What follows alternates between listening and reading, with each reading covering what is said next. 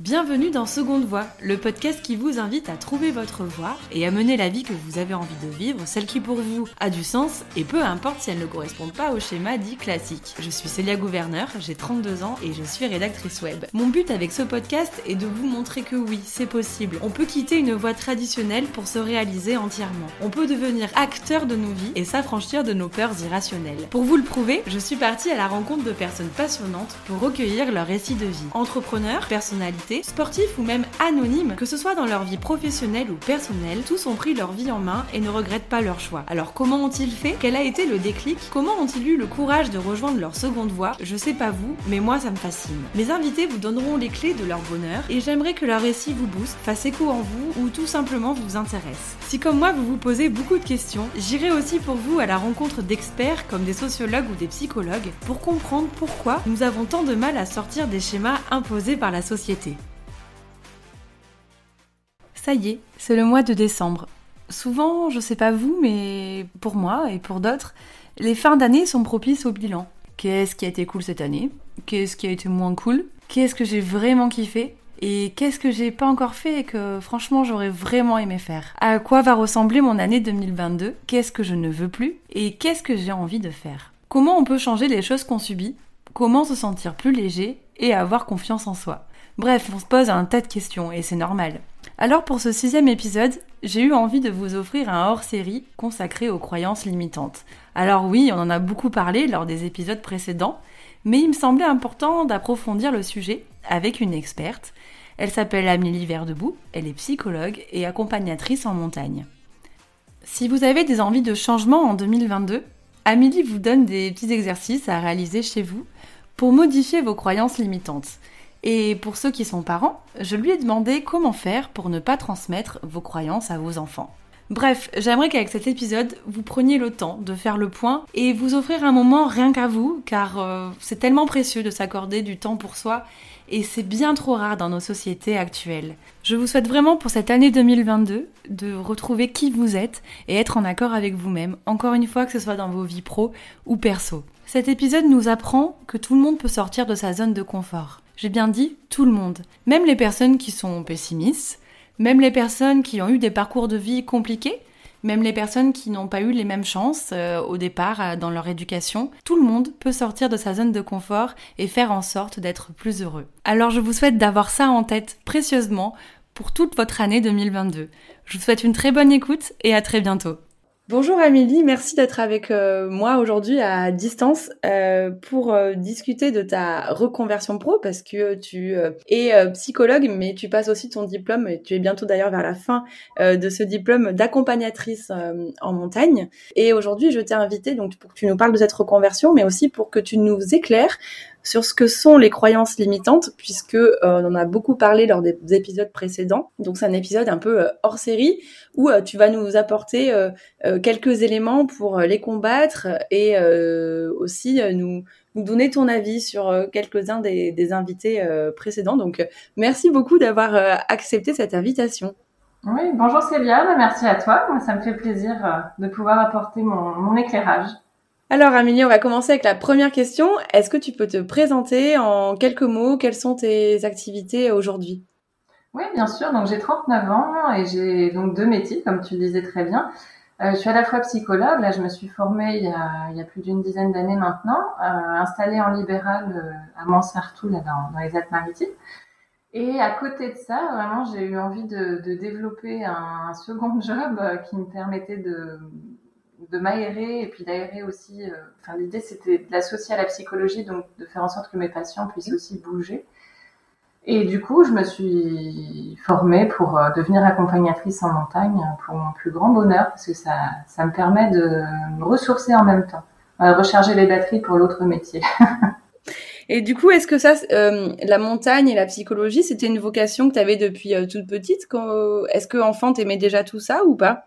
Alors la psychologie, oui, clairement, c'est toujours un métier qui m'a attirée et d'aller vers l'humain, en fait, d'aider les gens. Je pense que je tiens ça de ma mère qui était assistante sociale, donc euh, j'ai toujours mhm. euh, eu un peu ce, ce, ce besoin d'aider.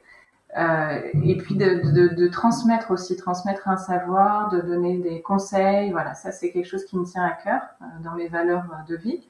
Mhm. Et à côté, pour la montagne, pareil. C'est, je peux vraiment dire que c'est une passion. Hein. C'est donné aussi par mes parents depuis que je suis toute petite. Euh, euh, j'ai gravi des sommets et traversé des, zones de montagne aux quatre coins de la France. Et voilà, là, euh, j'ai eu l'occasion un jour. Alors, c'est des rencontres hein, qui m'ont donné cette envie-là d'avoir croisé un accompagnateur en montagne un jour qui m'a dit mais tu peux le faire, t'as ça dans le sang, vas-y passe, la, passe le diplôme. Voilà, je me suis lancée, j'ai osé. Et d'ailleurs, comment on devient accompagnatrice en montagne? Est-ce que tu peux nous dire un peu le, processus, la formation, combien de temps ça prend, etc. Parce que il me semble que c'est quand même très long.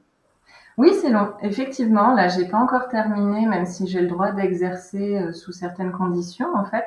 Euh, il y a d'abord un examen d'entrée qu'on appelle l'examen probatoire, qui consiste à avoir une épreuve physique de d'orientation en montagne. C'est comme une course d'orientation euh, avec pas mal de dénivelé, un gros sac, etc. C'est cette épreuve-là, je dirais, qui élimine le plus de gens. Et ensuite, il y a un test écrit euh, à l'heure actuelle. Hein, ça, moi, j'ai eu un test avec un jury en plus, mais il n'y a plus aujourd'hui, ça a changé. Donc, test écrit sur tes connaissances sur la montagne. Euh, que ce soit en géologie, faune, flore, euh, météo, etc. Voilà. Et puis après, il y a toutes les années de formation. Hein, c'est minimum deux ans ensuite et maximum cinq ans. Euh, moi, je pense que je vais le passer en trois années avec six modules à passer, chacun avec une thématique différente. Et à partir du moment où tu as passé le module sur tout ce qui est sécurité, secourisme, euh, guidance de groupe, etc., et tu as fait des stages avec des accompagnateurs en montagne, tu as le droit d'exercer. Et ensuite, il y a d'autres modules à passer, euh, y compris celui pour la neige, en fait, pour la raquette à neige. D'accord, ah oui, donc ouais, c'est plusieurs thématiques euh, différentes. Et, comment on... Il y a quoi? Il y a une école pour apprendre ça Pour les personnes qui sont intéressées par ce métier, comment on trouve les personnes qui nous forment? Alors oui, il y a une école. Ça a été centralisé. Hein. Maintenant, c'est devenu un diplôme d'État. Et l'école se trouve dans le Jura, après Manon. Euh, c'est le CNSNMM, exactement, euh, qu'on retrouve facilement sur le net. Et ils ont tendance un petit peu à décentraliser, à délocaliser certaines UF pour que chacun puisse y avoir accès. Quand tu es dans les Pyrénées, venir là-bas, c'est pas, pas le plus simple. Donc mhm. voilà, il y a des sessions organisées aussi en Corse, un petit peu partout maintenant. Mais le, on va dire le cœur du, du diplôme se fait là-bas. Et est-ce que tu veux en faire ton activité principale ou tu vas garder ton activité de psychologue, ton cabinet, etc. Non, actuellement, enfin, le, but, ça a toujours été d'avoir les deux. Euh, c'est vrai que ça m'a traversé l'esprit en reconvertissant, enfin, en, associant la montagne, de, de, le faire à temps plein. Mais je vois que c'est peu compatible avec mes projets perso, d'enfants, etc. Donc pour l'instant, euh, pour l'instant, les deux me conviennent bien en fait. Et est-ce que tu as senti une différence depuis que donc tu euh, proposes par exemple euh, des psychothérapies en pleine nature, par exemple, à, tes patients? Mhm. Est-ce que tu as senti peut-être un mieux-être ou en fait en, en, quoi la randonnée et la marche, par exemple, euh, sont bénéfiques euh, pour euh, leur santé mentale et, les consultations? Alors, ça leur apporte beaucoup de choses pour ceux qui viennent dans mes patients. Il y a une prise de conscience déjà que leur corps peut faire beaucoup pour leur morale.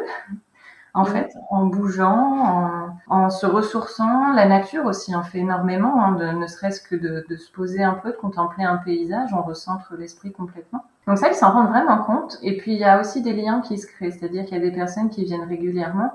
Et donc, il y a un effet de groupe, en fait, qui est très moteur, où les gens euh, s'amusent, euh, discutent, prennent des nouvelles, et ça sort certaines personnes d'un certain isolement, encore plus avec les périodes de confinement. Et, puis, il y a un, plaisir, un réel plaisir, en fait. Hein. C'est toujours des moments de bonheur, et, je reçois régulièrement des messages après les, après les randos de gens vraiment heureux, quoi. Surtout que j'associe les randonnées à, du bien-être, à des pauses bien-être. Donc avec euh, ma petite touche perso de, psy, hein, voilà, de, méditation, de relaxation, euh, la thérapie par la forêt, le travail sur le souffle. Il y a, pas mal de choses euh, que j'ai mis en place et qui, font vraiment du bien en plus de la marche, de la randonnée, de la nature. Il y a tout un ensemble. Et est-ce que tu penses que nous avons tous besoin euh, de faire un travail euh, psychologique? Ah, alors, je dirais non. En fait, on en a besoin à partir du moment où on va ressentir une souffrance ou bien à partir du moment où on a les proches qui souffrent euh, par rapport à mm. nous, en fait. Et à partir de là, on considère qu'il y a un besoin euh, d'être aidé, d'être conseillé. On peut tous avoir besoin un jour, ça c'est certain. Hein, la psychologie concerne tout le monde. Après, euh, la thérapie euh, proprement parlée, la psychothérapie, c'est pas forcément nécessaire tout le temps pour tout le monde en fait. Mais est-ce que parce que tu sais, on a toujours une image un peu fausse finalement de la psychothérapie, ça fait peur. comment t'expliques que on n'ose pas forcément dire, voilà, on dit je vois quelqu'un. pourquoi on n'ose pas forcément dire en fait que on va voir un, praticien pour notre santé mentale, au même titre qu'on pourrait aller voir un dermatologue pour un problème de peau ou un dentiste. Euh, euh, qu'est-ce qui fait que c'est encore un peu tabou finalement ça? Ah, on a eu mauvaise presse, hein, je pense tout un temps. On nous a associés euh, aux soigneurs des fous, en fait. Hein. La, psychologie, la psychiatrie, elles étaient cantonnées aux asiles. et bon, c'était mm. pas très très joyeux. Il y a eu ça. Donc il y a eu déjà l'image euh, du passé. Là, c'est en train d'être gommé, on va dire, avec bah, justement, tu parlais des séries, des films. Euh, voilà, on a tous quelqu'un dans la famille qui va, va voir un psychologue. Donc ça a tendance à s'effacer un peu. Il y a même de plus en plus d'hommes qui consultent. Mais je pense que ce qui fait vraiment un frein, c'est la peur du regard des autres, la peur d'être jugé, en fait, euh, de se dire, ben voilà, si je vais voir le psy, c'est que je vais pas bien, en fait. Mm. Et il y, a, il y a une peur du jugement. Il y a encore beaucoup de méconnaissances, hein, par exemple sur le, la dépression, le burn-out ou même les troubles anxieux, euh, euh, que ce soit euh, des phobies ou d'autres choses. Et, et, du coup, vu que c'est quelque chose qui se voit pas forcément à l'œil nu, hein, c'est différent quand tu as une jambe cassée, on, on, voit les choses, ça, ça participe à tout l'imaginaire des gens et pas forcément euh, de façon éclairée en fait. Donc euh, il y a des, y a encore euh, un travail à faire, je pense pour nous, un psychologue, à transmettre, à démocratiser un peu notre savoir et à, à faire en sorte qu'on puisse en parler au même titre que tu pourrais dire j'ai vu mon médecin en fait. Oui, je pense notamment à la série, l'excellente série qui a été sur Arte, qui s'appelle En thérapie, qui était avec Mélanie Thierry notamment et Reda Kateb, où on voit en fait sur toute une saison euh, différents sujets, euh, être en thérapie. Euh, et ça, c'est vrai que c'était une première en France de, de mmh. consacrer un sujet. en plus, voilà, c'est un huis clos hein, parce qu'on est essentiellement dans le cabinet du, du thérapeute. donc ça, j'imagine que petit à petit, grâce à ce genre de, de série, ça va se démocratiser. Complètement. Ah oui, oui, c'est sûr que ça aide et puis ça permet de voir que c'est pas compliqué, enfin c'est pas si compliqué que ça de, de parler à un psychologue et du coup de s'alléger en fait. Ouais, il y a, y a, mm. souvent la première séance, j'ai parfois des gens qui me disent euh, bon, je viens une fois, je suis pas très sûre que j'en ai besoin, mais on m'a dit qu'il fallait venir. je sens bien qu'ils marchent sur des œufs pour euh, pour me dire que bon, c'est pas voilà.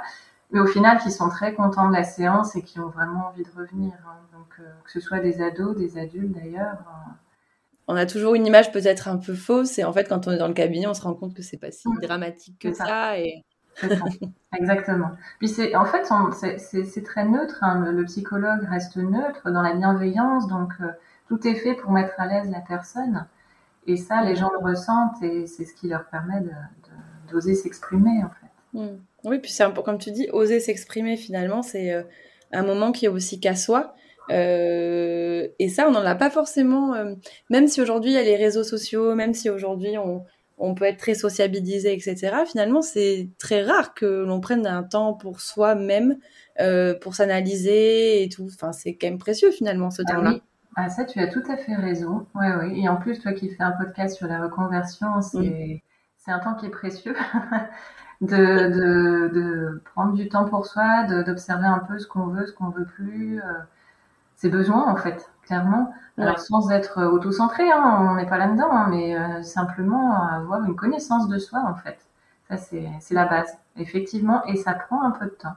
Mhm. Mais c'est peut-être le plus beau cadeau qu'on peut se faire à soi-même finalement, de prendre soin de soi. C'est certain, parce que derrière il découle tellement de choses que ça compte beaucoup, effectivement. On va passer à la deuxième partie de l'interview, qui est plutôt axée sur euh, les croyances limitantes. On en a beaucoup parlé lors des premiers épisodes. Mhm. Euh, alors les croyances limitantes, euh, elles peuvent être, elles peuvent intervenir plutôt dans une reconversion professionnelle, mais aussi dans un changement de vie personnelle. Hein. Par exemple, décider de vivre sur un voilier, ça c'était lors de l'épisode 4 avec Antoine et Justine qui ont tout quitté pour vivre sur un voilier. Euh, j'aimerais peut-être que tu nous réexpliques quelles sont les euh, croyances limitantes, d'où est-ce qu'elles viennent. Euh, Est-ce que tu peux nous en donner deux, trois exemples Oui, bien sûr. Les croyances limitantes, on peut les appeler aussi pensées bloquantes. nous, dans le jargon, c'est plus pensées dysfonctionnelles négatives. En fait, c'est des pensées qui, donc dans ce petit monologue avec vous-même, hein, la petite voix que vous entendez là, qui vont venir, l'air de rien, qui sont plutôt inconscientes. Et euh, que de temps en temps vous pouvez percevoir, mais souvent on s'en rend pas compte, et qui vont venir influencer votre quotidien. Euh, alors là, si c'est question de reconversion, euh, il pourrait y avoir des pensées comme je vais pas y arriver, ou c'est pas pour moi, ou euh, euh j'aurai jamais les moyens financiers, enfin ce genre de, de pensées en fait qui vont venir euh, restreindre vos possibilités et qui du coup peuvent même casser complètement votre élan quand elles sont trop présentes, euh, déclencher des symptômes dépressifs. Euh, euh, elles jouent aussi dans les symptômes anxieux. Enfin, voilà, elles peuvent être à la base de pas mal de, de troubles psychiques, mais euh, elles se construisent avec le plein de choses en fait différentes, à la fois notre passé, notre éducation, euh, nos expériences de vie, et puis les rencontres qu'on fait, etc. Mais elles ont tendance quand même à, être issues du passé davantage, à être cristallisées de cette manière-là. Alors, on pourrait faire des regroupements. Il y a des pensées, des croyances limitantes, par exemple, euh, qui sont propres aux exigences et qui vont me dire ah j'ai pas fait assez, euh, je suis pas à la hauteur, j'ai pas le droit à l'erreur. Ce type de pensée-là euh, est propre à un domaine spécifique. Après, euh, tu peux en avoir un peu sur, euh, comment dire, dans tout le quotidien en fait. Hein.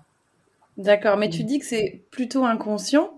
Euh, donc, comment on peut faire pour les, euh, les identifier si c'est inconscient, justement? C'est pas évident à combattre alors. Non, non tu, tu, tu, pointes quelque chose de très intéressant. C'est pas évident de les repérer. Ça nécessite justement de prendre du temps pour soi et d'observer ce qui se passe. Alors, ce qui peut être plus facile, c'est à un moment donné, vous avez une émotion un inconfort, quelque chose là qui vous dit hm, ça va pas trop là, c'est d'aller chercher un peu dans votre esprit, d'observer ce qu'il est en train de vous dire, hein, ce petit, cette petite voix, ce petit monologue intérieur, d'observer un petit peu ce qui est en train de se passer.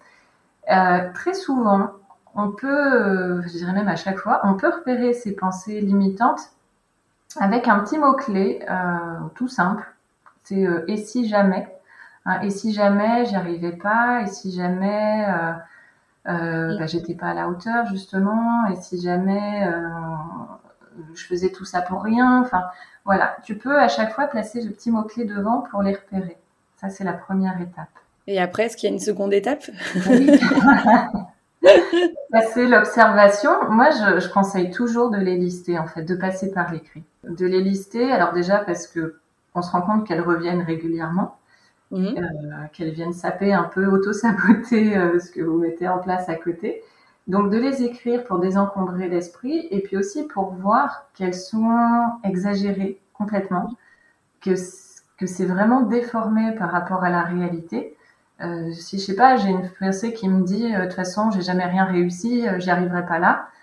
Le jamais il pointe vraiment une exagération. J'ai jamais rien réussi. C'est faux. Euh, j'ai déjà réussi à mes lacets tout petits, euh, j'ai réussi à avoir le bac, euh, le permis, etc. Donc dans ce cas-là, de repérer déjà les mots-clés qui exagèrent et puis de, de, lister en parallèle tout ce que j'ai réussi. Ça, ça peut être une astuce pour pas tomber dans le piège du euh, je suis pas capable, quoi, d'un manque de confiance en soi, etc. Ça, c'est un point qui peut être intéressant. Moi, je dirais troisième étape, vraiment pour modifier ces pensées-là. Hein, toi, tu disais combattre tout à l'heure. Je préfère euh, modifier parce que partir dans un combat, c'est vraiment lourd avec soi-même. On reste son ami principal, en fait. Voilà. Je suis avec moi-même et bon, votre esprit, il faut vous dire, il est formé à, au pire. euh, on est toujours des animaux sur Terre et du coup, on a toujours cet instinct de survie et nos pensées euh, euh, négatives, en fait, elles nous permettaient de pallier à certains aléas du quotidien et de survivre. Donc, votre cerveau, il est fait pour voir le négatif en premier dans tous les cas. C'est un travail de l'amener à voir en positif. C'est pas toujours simple. Il y a effectivement des, des, gens qui sont qui parviennent plus facilement. On en parlera peut-être tout à l'heure.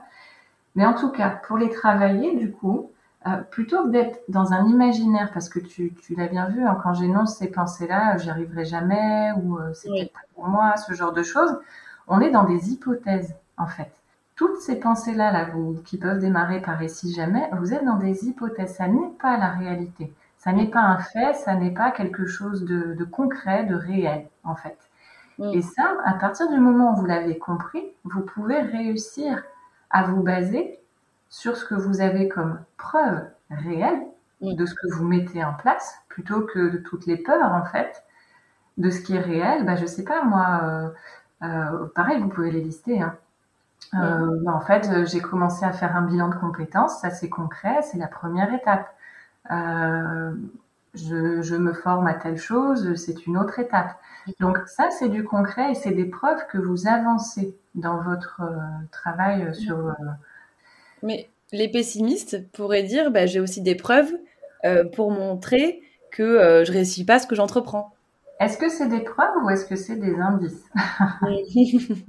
Ah, c'est différent alors. C'est différent, ouais. Euh, les indices, c'est que je peux prendre un truc, euh, je sais pas, euh, j'ai raté une fois, euh, j'en sais rien, moi, mon code, voilà, donc c'est foutu, je suis bonne qu'aux échecs, etc. En fait, si j'ai des preuves du contraire, je vois bien que la réalité est pas si noir ou blanc que ça, en fait. D'accord? Mmh. Effectivement, on peut toujours voir le verre à moitié vide plutôt qu'à moitié plein. Et il y a un truc qui est sûr, c'est que à partir du moment où tu démarres quelque chose, euh, que ce soit euh, une reconversion ou même un autre domaine, hein, euh, si tu pars perdant, donc avec ce pessimisme, tu diminues ta probabilité de réussir en fait. Donc c'est comme pour tous les grands sportifs, hein, ceux qui sont arrivés loin, euh, ils partent vainqueurs en fait.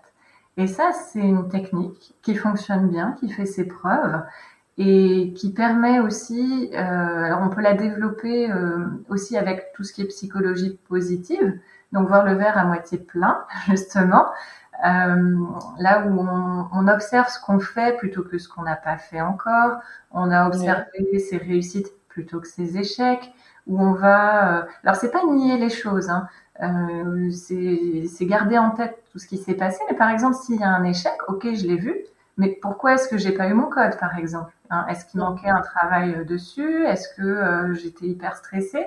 Et du coup, comment est-ce que je peux pallier à ça?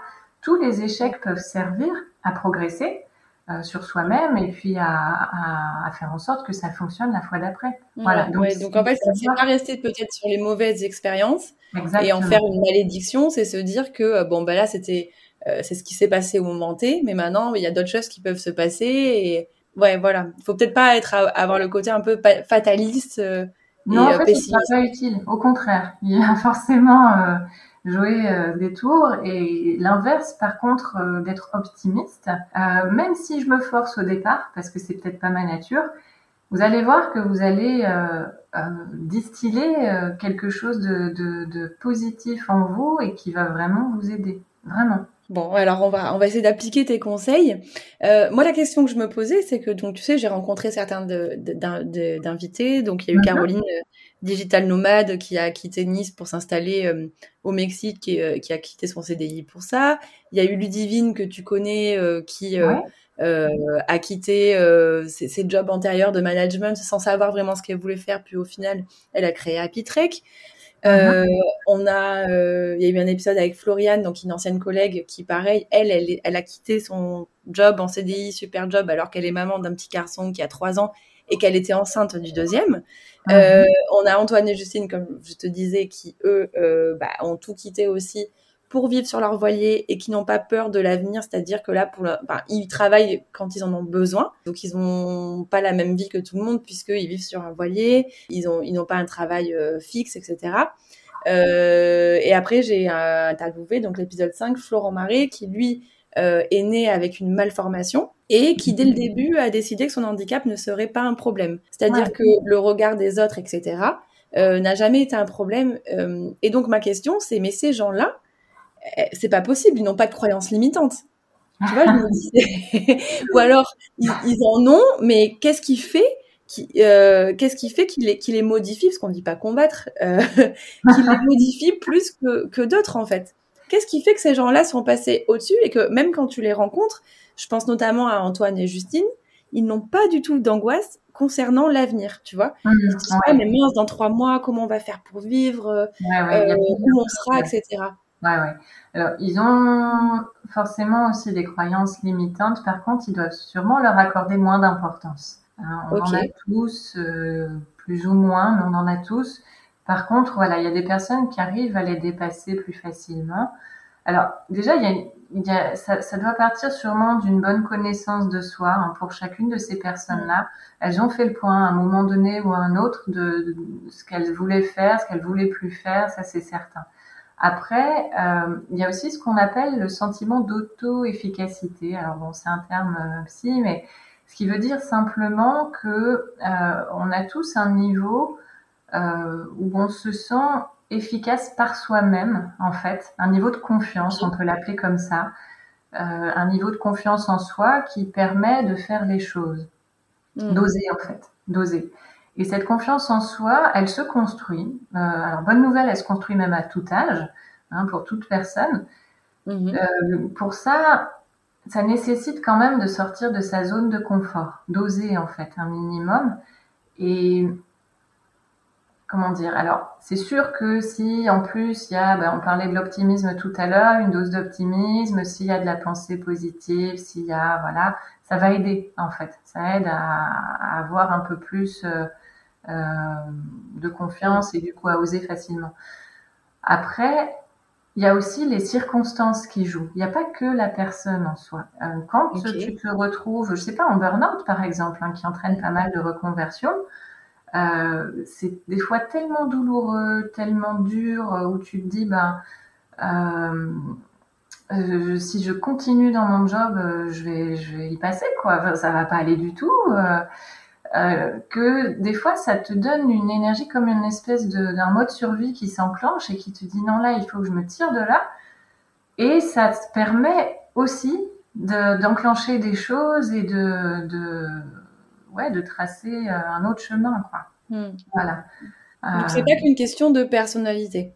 Parce qu'on pourrait non. se dire ah bah oui c'est facile pour lui euh, il est optimiste euh, ou ah bah c'est sûr il a jamais eu de, de soucis ou de problèmes ah, dans ce sens-là, non, ouais. en fait, ça, non, non, non. Franchement, euh, euh, alors la personnalité peut jouer quand même. Hein, on a des traits de personnalité qui vont aider. Encore une fois, l'optimisme, par exemple, euh, pas que. Les expériences de vie, bien sûr, elles aident aussi. Mais que tu aies eu euh, des traumatismes ou pas dans ta vie, je dirais, c'est pas tant ça qui va jouer. Mmh. c'est comment tu fais face par rapport à ça. Mmh. C'est les ressources que, dont tu disposes personnellement et que tu peux aussi augmenter. C'est pour ça que les thérapeutes existent euh, aussi sur Terre, c'est qu'on permet aux personnes d'augmenter leurs ressources personnelles et d'apprendre, je sais pas, à s'affirmer par exemple, euh, d'apprendre à, améliorer leur estime d'elle-même, leur amour de soi, euh, etc. Et là, du coup, tu, comment dire, traumatisme ou pas dans la vie précédente, chacun peut avancer et chacun peut trouver une autre voie et, euh, et, amorcer le changement en fait. Ça c'est possible pour tout le monde. Hein. Il y a, alors il y a juste quand même euh, certains cas où c'est plus complexe. -hmm. C'est pour les personnes qui sont dépendantes des autres. Quand je dis dépendante, ça veut dire euh, affectivement, tu sais, les, relations très fusionnelles parfois avec les parents ou, euh, ou euh, même ce qu'on appelle les relations d'assujettissement, où je me remets à l'autre pour décider. Là, c'est plus complexe, ça prend plus de temps, mais c'est possible aussi d'évoluer. Bon, bah ça, c'est déjà très positif de savoir que tout le monde euh, peut évoluer. Ouais. Même bah, si on a des traumatismes, même si on part pas euh, avec les mêmes chances au départ, quoi, au final. Il y a ça complètement, aussi. Complètement, En fait, dès qu'il y a la petite graine de planter, comme quoi tu veux changer de métier, mmh. euh, il y a besoin de suivre cette lumière-là. Euh, de partir positif, je le répète, euh, vainqueur, dans le changement et, euh, et ensuite d'appliquer effectivement des choses sur les croyances s'il y en a trop, mais voilà. Autre chose, c'est d'y aller pas à pas. C'est-à-dire que si je vois la montagne, euh, l'Everest à gravir, je vais me dire ah non, je, je peux pas, c'est pas pour moi, c'est pas possible. Alors que j'ai quand même envie d'y aller. Mm. Et ben, l'idée c'est d'y aller. C'est la technique des petits pas en fait. Hein. Euh, je vais euh, commencer par euh, la première des toutes premières étapes, c'est de lister peut-être tout ce qu'il me faut comme euh, compétences pour euh, gravir l'Everest un jour, compétences matérielles, etc. Et puis après, deuxième étape, eh ben, je vais m'entraîner chez moi régulièrement, je vais me faire les muscles, tout ça, le souffle, etc. Troisième étape, et ainsi de suite, jusqu'au jour où je pourrais aller sur le sommet. Bah, tu vois, c'est mignon parce que tu annonces le prochain épisode qui sortira juste avant Noël. c'est une interview de Jonathan Lamy qui a gravi l'Everest cette année. Et euh, en fait, qui explique que avant d'être arrivé à l'Everest, il y a quand même avant euh, euh, dix jours de marche, des rotations, des acclimatations, et que ça prend un mois en fait en tout. Bien sûr. Ouais, ouais, ouais, ouais. mais c'est ça. C'est ça. Faut pas croire que chaque chose se fait en un jour. Il y a même beaucoup de, de personnes connues hein, qui ont qui parlent de l'échec et de comment l'échec leur a servi. Euh, quand tu vois, je crois que c'est Bill Gates hein, qui a eu euh, plusieurs entreprises avant d'avoir celle qui, qui fonctionne. Il a même eu euh, des entreprises en faillite avant de trouver celle qui marchait bien avec Microsoft. Et on pourrait en citer plein d'autres en fait. Donc, le, comment dire, le chemin est pas toujours simple. Faut pas croire qu'il est euh, toujours tracé. On a tendance à voir des fois sur les réseaux sociaux les gens qui y arrivent. On voit que la facette euh, positive, bah, la personne sur le sommet de l'Everest, mais on voit pas tout le chemin qu'ils ont parcouru entre deux. Tout le travail qu'il y a eu derrière. Ben ouais, voilà, les embûches euh, qu'ils ont dépassées, les échecs qu'ils ont dépassés aussi. Et donc ça, c'est à garder en tête. Hein. J'avais une question aussi pour les parents qui nous écoutent. Je pense que peut-être qu'ils se posent la question de comment faire en sorte que leurs euh, enfants euh, n'aient pas trop de croyances limitantes. Parce que il y a aussi des croyances limitantes qui se transmettent entre parents et enfants, non? Alors oui, tu as raison, il y, a, effectivement des croyances limitantes que les parents peuvent transmettre. Euh, on parlait des exigences tout à l'heure, typiquement, ça c'en est une, hein, tu dois être à la hauteur, ce type de, de, de pensée-là qui va, qui va pouvoir apparaître. Alors, pour éviter ça, il y a plusieurs choses. Bon, il y a les, les besoins de base de l'enfant, bien sûr, hein, qui se sentent en sécurité, aimés, euh, respectés euh, selon son âge. Et puis aussi qu'on prenne en compte ses émotions. Hein. Par exemple, je sais pas, un enfant qui est triste et qui va pleurer, euh, si je lui dis ah t'es pas un bébé, tu pleures plus, bon, ça va pas l'aider à prendre en compte ses propres émotions et voilà. Donc ça c'est déjà de, pouvoir euh, mettre un mot en fait, de les nommer tout simplement. Ça c'est une première étape, hein, de dire bah là je vois que tu es triste, euh, tout simplement. Puis après bon, on peut le rassurer bien sûr. Ça c'est une étape. Donc déjà nommer les émotions, en discuter, que ce soit pas un sujet tabou. Après, alors, les enfants, ils ont besoin aussi de faire leurs propres expériences, alors dans une certaine limite, avec un cadre clair, ça c'est sûr, euh, des choses à pas dépasser, et en même temps qu'ils puissent oser, euh, je sais pas, euh, si le petit a jamais, je dis n'importe quoi, mais grimper à un arbre, ben si il euh, n'y a pas un danger imminent, je peux le laisser faire, qu'il voit un petit peu euh, comment euh, il se débrouille. Mm. Et je vais pas le stresser avant, en fait. Je vais pas lui dire attention, là il y a ça, il y a ça. C'est à lui en fait d'expérimenter petit à petit. Une fois qu'il a terminé, qu'il ait réussi ou qu'il n'ait pas réussi, en fait, c'est lui dire que vous êtes fier de lui, même s'il a échoué en fait il peut, alors s'il a eu échoué, c'est de lui dire, bah voilà, est-ce qu'il t'a manqué quelque chose, de d'essayer d'observer un petit peu. En fait, c'est de pas intervenir trop vite pour aider, pour euh, voilà, pour euh, dire votre avis d'adulte, parce qu'effectivement vous savez plus de choses, etc. Mais que vraiment il expérimente par lui-même. Pourquoi? Parce que ça le fait sortir de sa zone de confort. On en parlait tout à l'heure. Et quand on sort un peu, je dis pas trop, hein, mais un peu de la zone de confort, c'est là où on gagne en confiance, en fait. Parce qu'on voit qu'on est capable. Ouais, exactement. On voit qu'on est capable. Et puis si j'ai pas réussi là, mais que je retente et que j'y arrive cette fois, je gagne confiance aussi dans le temps, dans l'effort, euh, etc. Donc oui, tout à fait. Toi, c'est quoi ton astuce, ton astuce pardon, pour euh, positiver ou relativiser?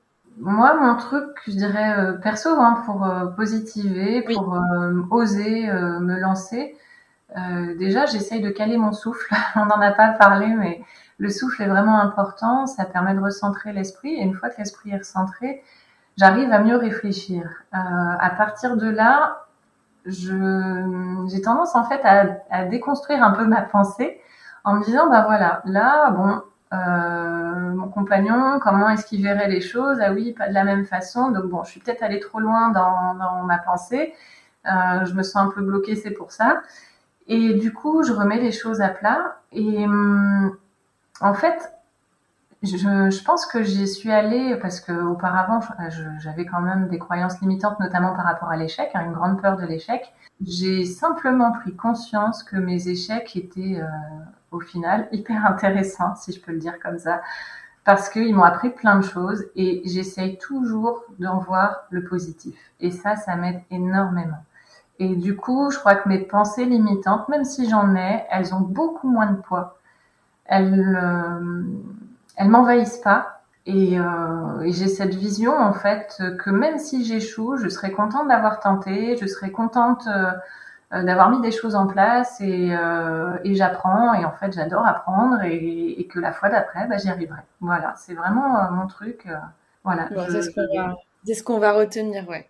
Et du coup, euh, ça, ça, fait un peu écho, mais est-ce que toi, tu as une phrase que tu te répètes? Est-ce que ça peut être ça, justement quoi qu'il arrive, j'apprends et. Euh, ah, alors j'en ai une que j'aime bien, qui est un, une, parole indienne.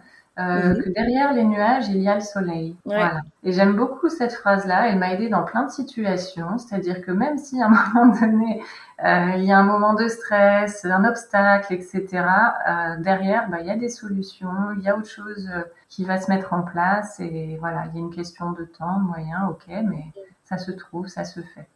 D'où l'importance aussi de passer à l'action en fait. La réflexion c'est bien, mais l'action c'est beaucoup mieux. Ouais. Ah bah oui. Ouais, ouais, ouais. ça, c'est primordial. Et, c'est vrai que d'ailleurs, euh, on observe que parfois euh, la, la, réflexion aussi sécurise. et donc, oui. je, le vois dans mon métier. parfois, même moi, hein, je l'avoue, je, je, me dis non, mais je vais attendre avant de faire ça. Et en fait, je me rends compte que j'ose quand même parce que c'est ma personnalité. Et, quand j'ai osé, je me dis ah oui bon mais au final euh, ça va et j'adapte après en fait. Donc ça c'est intéressant que tu en parles aussi. Parce que on peut rester dans une réflexion pendant très longtemps. Et tant qu'on n'agit pas, on ne saura pas vraiment ce que ça vaut en fait. Exactement ça. Vous existez par vos actions en fait. Ce sont elles qui vous font avancer dans le quotidien. Pour la reconversion, je peux très bien me dire, bah voilà, euh, j'aimerais, euh, j'en sais rien moi, être trapéziste, mettons, j'en sais rien. Euh, mais je peux toujours l'avoir en tête sans jamais bouger le petit doigt et il se passe rien et je serai jamais trapéziste. Alors que si j'amorce les choses, je vous disais tout à l'heure, passer par l'écrit, euh, bah, déjà en faisant ça, je suis dans une première action et on sait que une première action entraîne une deuxième action. Hein. L'esprit est plus, enfin, il va plus facilement en fait quand il y a déjà eu une première, euh, un premier mouvement en fait. Et, et vos actions font tomber aussi vos croyances limitantes. Donc ça vaut le coup. Oui, ça, vaut le coup. Ça vaut le coup. Bah écoute, Amélie, on va finir sur ça. Euh, parce que bah, je pense qu'il n'y a, plus rien à ajouter et c'est ce qu'il faut euh, euh, garder de, de, ce que tu, tu nous apprends, ce que tu nous enseignes aujourd'hui. je te remercie pour ton temps, pour cette interview à, à distance. Donc merci énormément. Je te souhaite euh, bah, bon courage aussi pour la fin de ton diplôme d'accompagnatrice en montagne. Et euh, on se retrouvera en randonnée, euh, c'est évident. Ouais, super.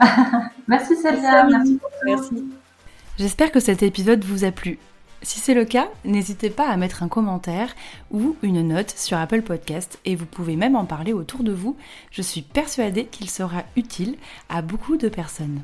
Enfin, je l'espère. Dans tous les cas, on se retrouve dans 15 jours avec un nouvel invité. Il s'appelle Jonathan Lamy et son rêve était de gravir l'Everest. Il a réussi et il va revenir avec nous sur son ascension, sur son épopée et surtout comment on fait pour réunir une telle somme et se faire sponsoriser. À très vite